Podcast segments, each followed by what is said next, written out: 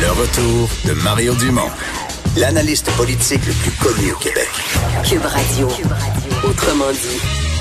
Alors, on retourne à la conférence de presse en cours. C'est toujours le ministre de la Famille qui parle, qui vient de préciser que les, les parents qui n'ont, même si les CPE vont, vont rouvrir les garderies scolaires, les parents qui feront le choix de garder leur enfant à la maison n'auront pas à payer pour garder leur place. Euh, C'était une des questions qui se posait. On écoute ou euh, une dernière côte peut-être à monter dans un marathon parce que c'est peut-être plus un marathon qu'un sprint, mais euh, c'est nécessaire de passer par là si on veut arriver à la ligne d'arrivée. Donc, euh, faut pas lâcher, faut continuer de se protéger, puis euh, on va y arriver. Merci. Nous en sommes maintenant à la période de questions. Nous allons commencer avec Alain Laforêt, TVA Nouvelle. Bonjour, messieurs. Euh, Monsieur Lacombe, si on restreint les groupes à 15 dans les écoles primaires, qu'en est-il des garderies?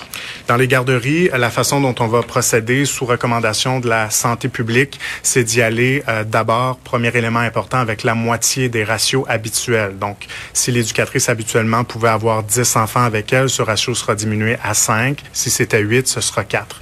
C'est le premier élément. Le deuxième, c'est sur le taux d'occupation global aussi de l'installation. Donc, actuellement, théoriquement, sur papier, les installations peuvent aller jusqu'à 30% On leur avait permis de faire ça, mais dans les faits, on est, à moins de 4% en moyenne au Québec dans les installations. Donc, première phase, on va leur demander de viser un taux d'occupation global dans la garderie ou CPE de 30% qui sera éventuellement euh, euh, appelé à augmenter si la situation euh, le permet.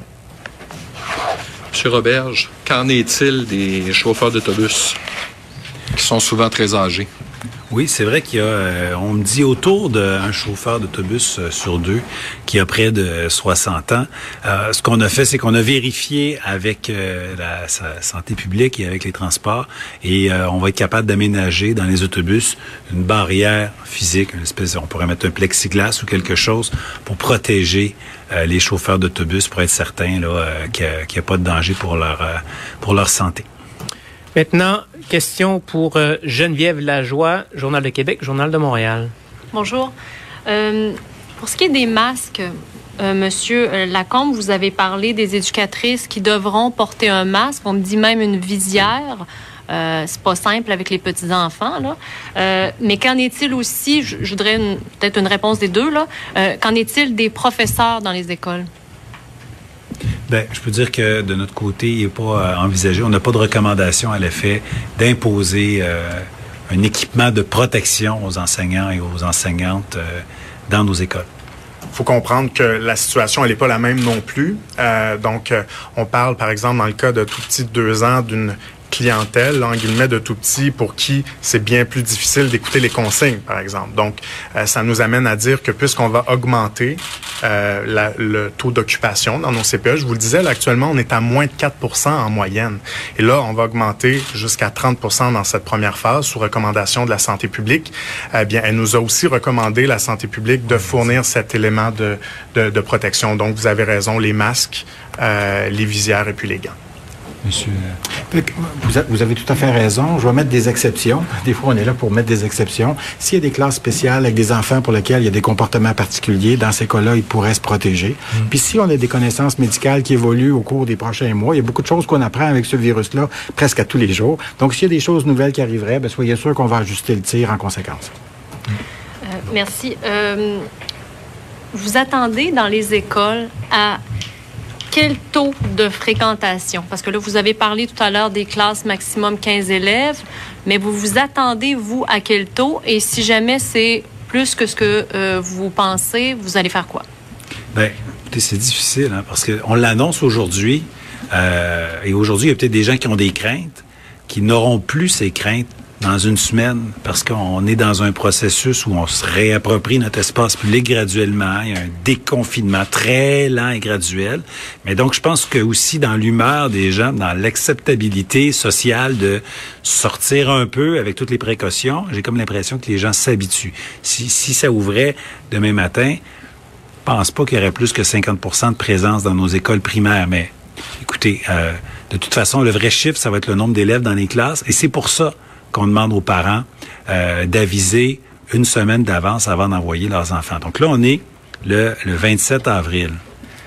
Euh, les premiers groupes seront là le 11 mai. Donc, on a deux semaines. Au cours de la prochaine semaine, on va se coordonner avec toutes nos équipes. On va parler à tous nos partenaires pour voir, d'un point de vue logistique, ce qu'on a à faire comme pour coordonner. Mais on va aussi communiquer avec les familles, envoyer l'information aux familles, puis les gens vont se faire une tête. Moi, ce que je demande, c'est qu'à l'extérieur de la CMM, là où les classes vont ouvrir en premier, dans deux semaines, le 11 mai, faut que les gens se fassent une tête parce qu'au plus tard, le 4 mai, je veux que les parents avisent l'école, ben moi, je vais l'envoyer la semaine suivante ou pas. Et à ce moment-là, les, euh, les, administrations scolaires vont être capables de, voir, ah bon, mais il n'y a aucun dépassement, on peut respecter la limite de, de 15, ou si on se rend compte que dans, dans une école donnée, on n'y arrive pas. S'il y a une école juste à côté, peut-être qu'on va pouvoir utiliser les, locaux, les locaux de l'école voisine, ou peut-être même que si ça déborde vraiment, on va utiliser, supposons, les locaux d'une école secondaire qui, elle, sera vide, probablement pour les élèves les plus âgés en sixième année ou peut-être en cinquième année. Mais là, tout ça, on va, on va le savoir en réalité à une semaine de cette première rentrée et tout le monde aura l'occasion euh, et le temps de se préparer. Question maintenant pour Marie-Michel Sioui, Le Devoir. Oui, bonjour. Euh, plusieurs questions. En fait, comment c'est possible de faire respecter des mesures de distanciation sociale dans des écoles? Certains élèves sont dans des roulottes ou dans des garderies où les enfants jouent les uns avec les autres. En fait, est-ce que vous attendez à ce que des élèves contractent la COVID? Je peux y aller pour les écoles. Ce que je peux vous dire, c'est qu'une grosse partie du travail se fait par la limite imposée de 15 élèves par classe. Vous savez, dans une classe, là, moi, quand j'ai commencé à enseigner, j'enseignais au troisième cycle du primaire, le maximum était de 29. On était pratiquement à 30. Les locaux ont la même taille. Aujourd'hui, le maximum est de 26 et en milieu défavorisé, pour la même grosseur de la classe, on accepte seulement 22 élèves en ce moment. Et là, on dit qu'on va être à 15. Donc, en réalité, quand moi j'enseignais en 98, 99, 2001, 2002, on était 30.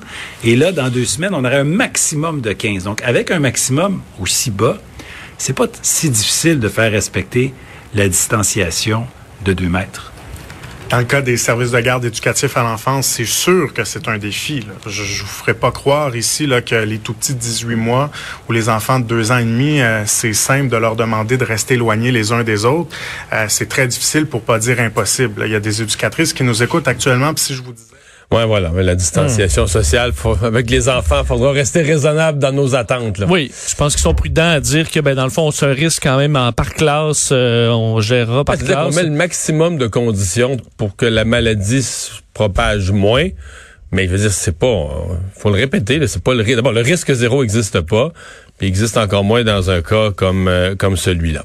Euh, il faut faire une autre pause. Euh, je vous dis à demain pour ce qui est de Cube Radio. On va revenir après la pause. On sera toujours dans cette conférence de presse en direct de LCN et on la on l'analysera avec Paul Larocque et toute l'équipe.